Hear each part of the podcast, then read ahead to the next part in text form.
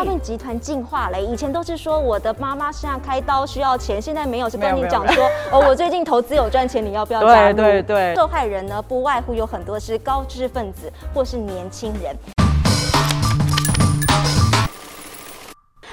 好，欢迎收看《请支援理财》。本节目是由国泰世华银行全新打造的金融理财节目，大家也可以透过 Podcast 来收听哦。我是叶芷娟，今天我们节目要跟大家聊一个主题是金融诈骗。好，听到这个主题，你可能会说，啊，这不关我的事情啊，这应该是长辈才会受骗上当啊。没有哦，根据刑事局的统计，二零二一年其中金融投资诈骗的案件数是翻倍的成长，而受害人呢，不外乎有很多是高知识分子。或是年年轻人，其实现在在网络上哦，也有盗用纸卷人头的诈骗账号到处流传，我都笑说啊，那个账户都快要比我本人还要红了。待会儿这些例子都可以跟大家来分享。有关于金融诈骗主题，今天我邀请到两位来宾，首先来邀请到的是刑事局的美女侦查员魏凯贤，Hello，欢迎纸娟好，各位听众朋友、观众朋友，大家好。再来，我要欢迎的是国泰世华银行数位银行发展部的陈立勋协理。Hello，欢迎 Lisa。子娟好，各位观众朋友，大家好。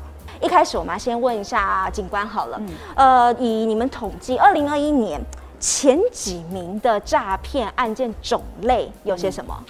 我现在公布第一名哦，第一名呢就是假网拍。那假网拍的这个诈骗手法呢，其实它有分为两种。第一种呢，就是呃，透过大家耳熟能详这种一页式广告，那它是会用一种图文，就是移花接木的方式，然后呢，标榜说是某某明星代言，对，嗯，然后呢，就说，哎，这个呃，这个方案呢，它它下面可能会有一个倒数计时器，跟你讲说，这个方案大概三小时十五分二十五秒就要来 close 掉了，所以呢，制造了呃民众一个想要抢购的热潮。那另外一种呢，是呃，透过导入民众的这个亲友的脸书。那很假扮是呃呃这个通讯行。哦，比方说现在最夯的是 iPhone 十三哦，一支只要一万块。那大家可能会觉得说，哎，亲朋好友自己自己 PO 的这个讯息绝对不会错。哎，其实大家可能忘记了一点，现在呢，哎被盗用脸书的这个几率还是蛮高的。所以呢，在这边要特别提醒各位观众朋友特别注意一下。所以反而是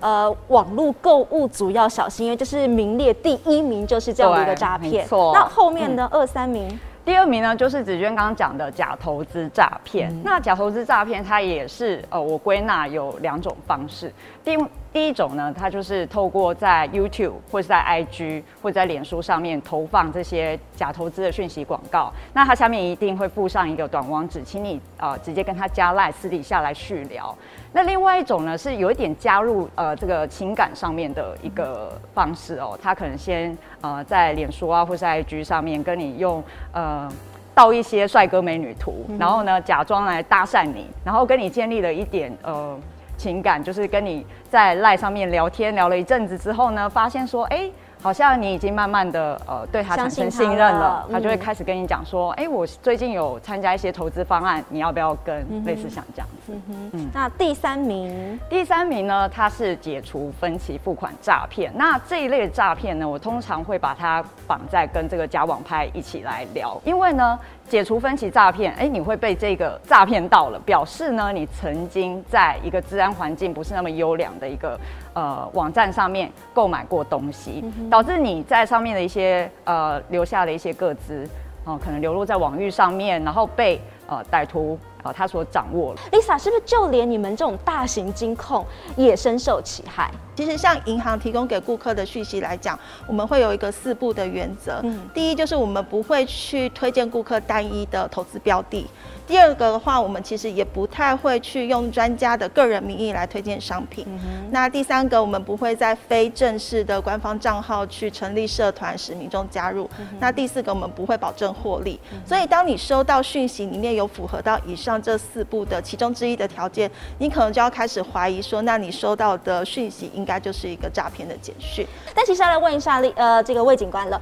呃，在实物上，你可以帮我们讲一些实例。因为像你刚刚最前面讲到，现在台湾前三名的有一个是呃交友型的诈骗，对，然后有一些是交友再结合投资诈骗，没错，实例是不是跟我们分享一下？今天就是要跟大家分享一个我最近接触的一个案子，那是他是发生在一个呃住在基隆的一个七十岁的一个独居的退休老翁。那他呢日前就是在家里面划手机的时候呢，发现呢就是有一个呃面貌非常姣好、身材非常姣好的一个呃女性，双方呢就很快的时间就加赖来互聊了这样子。歹徒。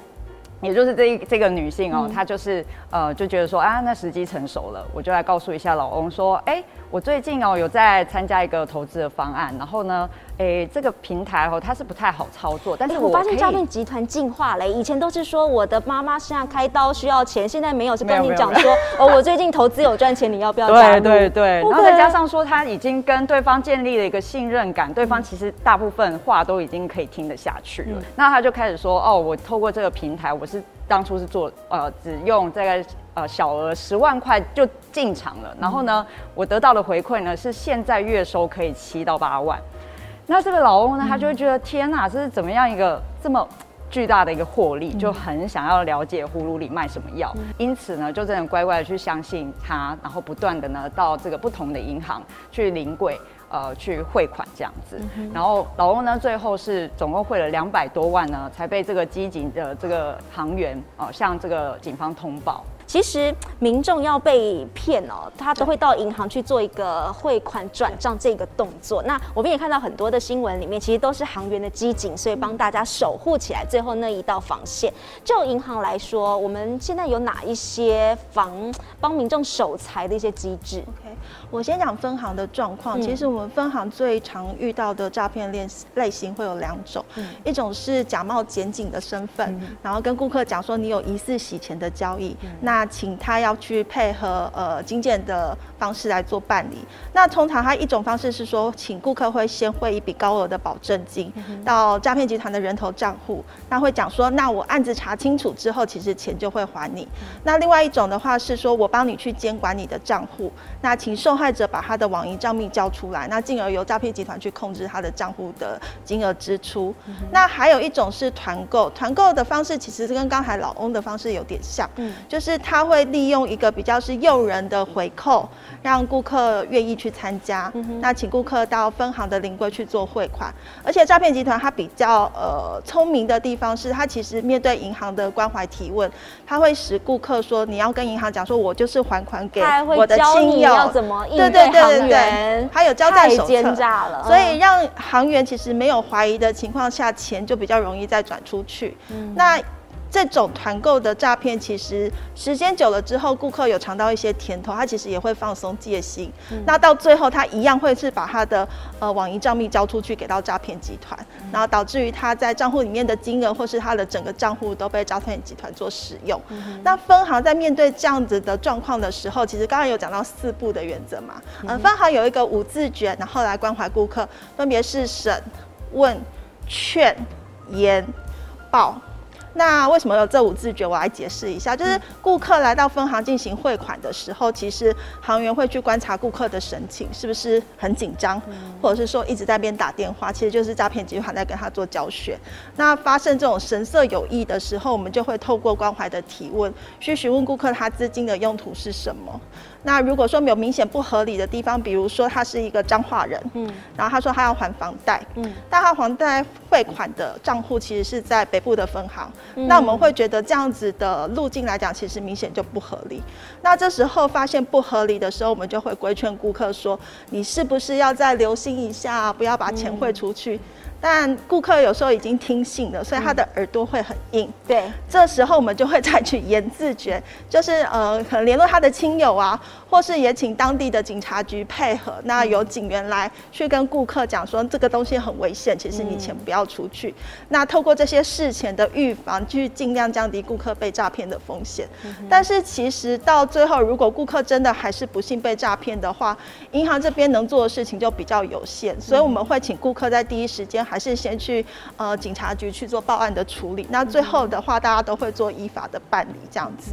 那这边也要去回馈一个呃分行诈骗的状况，其实分行诈骗的客群。大部分来讲真的是年长的长辈居多，所以也会希望说年轻的朋友其实多多可以跟长辈去分享一下这些诈骗的讯息，然后提高长辈的警觉心。魏警官想要请教，我们刚刚在讲，呃，可能是网络上的就获得了我们的个资，那拿到了我们个资，他可能就会传一个简讯来，或者打电话来给你。那所以不管是打电话或是传简讯来，有没有什么关键字来教我们一下？一看到就哦，这个是诈骗。我们有一个口诀叫“一听二卦三查证”。那其实呢，呃，他。不是只是单纯一个口诀，我希望大家是真的可以来落实来执行的。那一听听是做什么事情？呃，民众可能会局限在说，哦，我听就是听到他诈骗集团打来讲一些很耸动的一些话语，或者是甚至威胁我说，我现在如果不立即去操作 ATM，可能就会被关署啊、抓走还是怎么样的。民众听到这样子的讯息，先不要惊慌。我希望你可以真的是，既然都要接了嘛，既然要接电话，你就给他从头到尾给他听清楚，尤其呢。他为了想要取信于你，他一定会呃跟你讲说他是呃某某官署的某某人，他会给你职称，他会给你姓名。我希望你就是呃巨细靡遗的把它记下来。那为什么要做这个动作呢？是好来顺遂我们第二跟第三的步骤，也就是挂上电话。然后来查重新查证的这个这个顺序哦。其实除了一般民众会是诈骗集团眼中的肥羊之外，我相信你们银行，因为你们有太多太多我们民众的一些个资了，你们应该也是他们眼中的肥羊。他们会对你们做出什么事情？呃，对，其实诈骗集团最常利用银行的就是假冒银行的名义，然后主动致电给顾客，或是说发送一个呃简讯链接，那请顾客去回馈他的个人资讯，那进而去骗得他的一些资料。那我举个例子来讲，其实在去年一月份的时候，其实有发生一个比较大规模的银行诈骗案件。那相信呃魏警官这边也知道。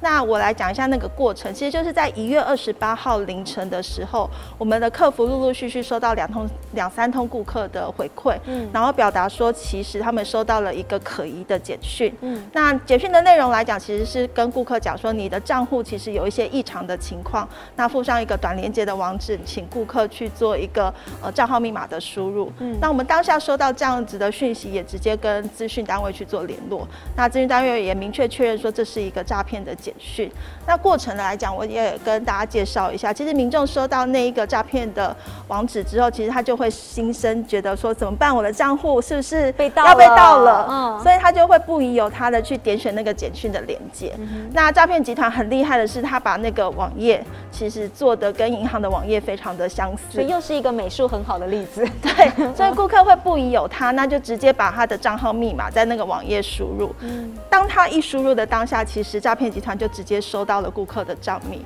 所以同时间他就用顾客的账密帮他登入他的网银。嗯。然后去做了一个呃转账的申请服务。那通常银行在做这样子的机制来讲，还是会有一个把关嘛，就是说我的转账服务来讲，我还会发送简讯 OTP 到你原有的手机。但诈骗集团很厉害的，就是说，那他的下一步其实就叫顾客去把他收到的那个号码输入在诈骗银行网页的下一步里面。那当诈骗集团收到了这样子完整的资讯之后，其实顾客的呃账户里面的钱就很容易被转出去了。对对对，其实看感觉一。气呵成，所以对民众来说，我们如果少一点警觉性，你会觉得好像一切很合理。对，它就是一个完全合情合理的状态，让你在不知不觉之间把钱被转走。如果真的遇到这样的状况，我们也会。呃，请顾客做一个紧急的止损，就是你赶快去变更你的网银密码，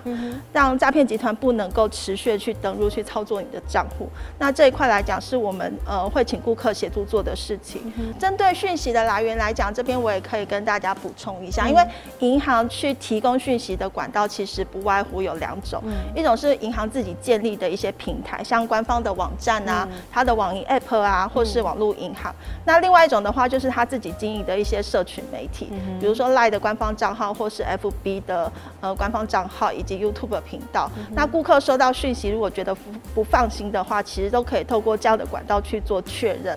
好，那如果想要问一下，呃，Lisa，在银行来说，基于保护我们客户的一些账号跟密码这件事情，你们都怎么样把关？呃，基本上来讲，其实刚才有讲到很多的诈骗行为都是透过呃 Web 的网站，然后去骗取他的账号密码。所以目前的话，在整个交易的安全上面来讲，其实我们银行会比较推荐，其实可以使用网银 App，那配合到一些生物辨识的技术，其实能够有效去降低你的账号密码被盗用，然后钱被盗领的风险。那比如说像国泰世华目前的网银 App 来讲，其实我们有导入两层的生物辨识技术，一层是在你登录的时候，其实我们采用了一个国际 FIDO 的标准机制，然后让顾客可以进行生物特征的登录。那另外一块是在交易的时候，哦，我们是首家建立了一个呃人脸认证系统的银行，那透过人脸认证去协助顾客完成他的交易。嗯哼，可是我刚好听到一个关键字，什么 FIDO。啊，FIDO 是是什么东西？好像日文，FIDO 是什么东西？它跟我们一般你说的人脸辨识有什么不一样？呃，我们平常在用手机，其实不管是 iOS 或是 Android，其实我们已经很习惯用 Face ID 登录，对，或者是用指纹登录。没错，没错。那 FIDO 这个机制，它其实是一个全球最大的身份认证联盟。那里面的成员来讲，其实有 Microsoft。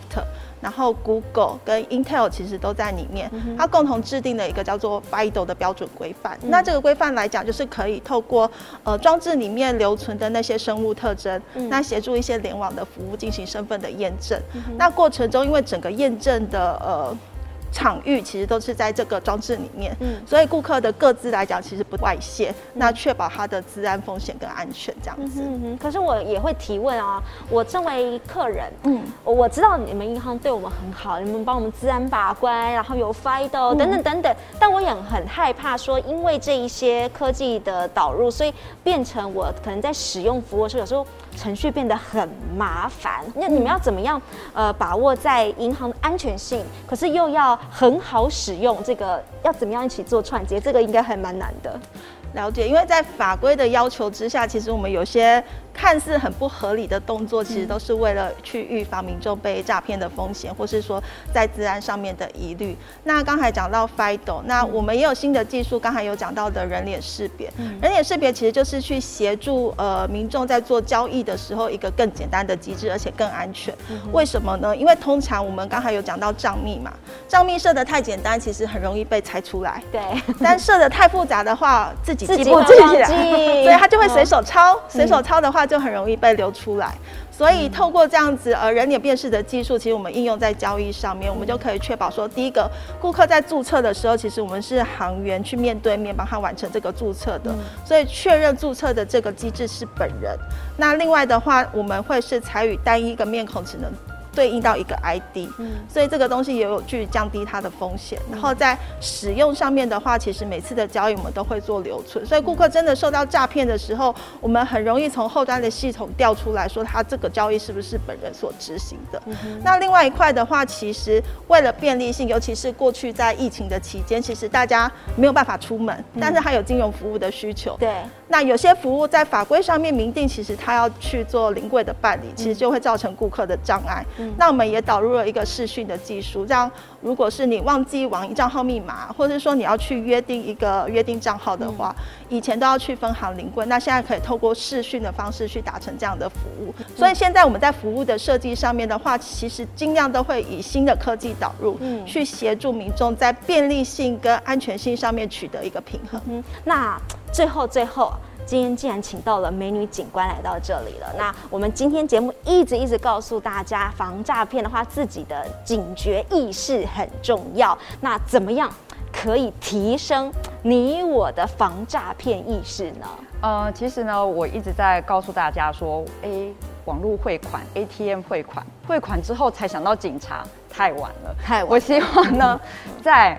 呃，你在汇款之前，你就已经有一个很多的背景知识，告诉你说，哦，这是诈骗。有些民众他可能会觉得说，哎，你们不是有一个什么叫圈存机制吗？它其实不是一个万灵丹，所以重点就是不要轻易的相信别人，然后一定要小心求证、小心查证。尤其现在诈骗集团真的非常的厉害，它可以用各种巨细靡遗的资料，它已经掌握到了我们不管是购物习惯，甚至购物金额等等等等很细很细的。资料，所以因此比较容易让我们产生信任。但这也是他们高招的地方。但是各位观众朋友，自己的钱、自己的荷包还是要自己守护。今天分享了非常多的一些，不管是投资诈骗、交友型诈骗等等的一些案例，就是希望大家能够提高警觉了。非常谢谢魏警官，谢谢 Lisa，谢谢谢谢。如果喜欢我们的节目，不要忘记帮我们按赞、订阅、开启小铃铛，还有还有，赶快加入国泰世华银行官方 Y 的账号，不定时都会有很多实用的生活理财资讯提供给大家哦，赶快加入吧！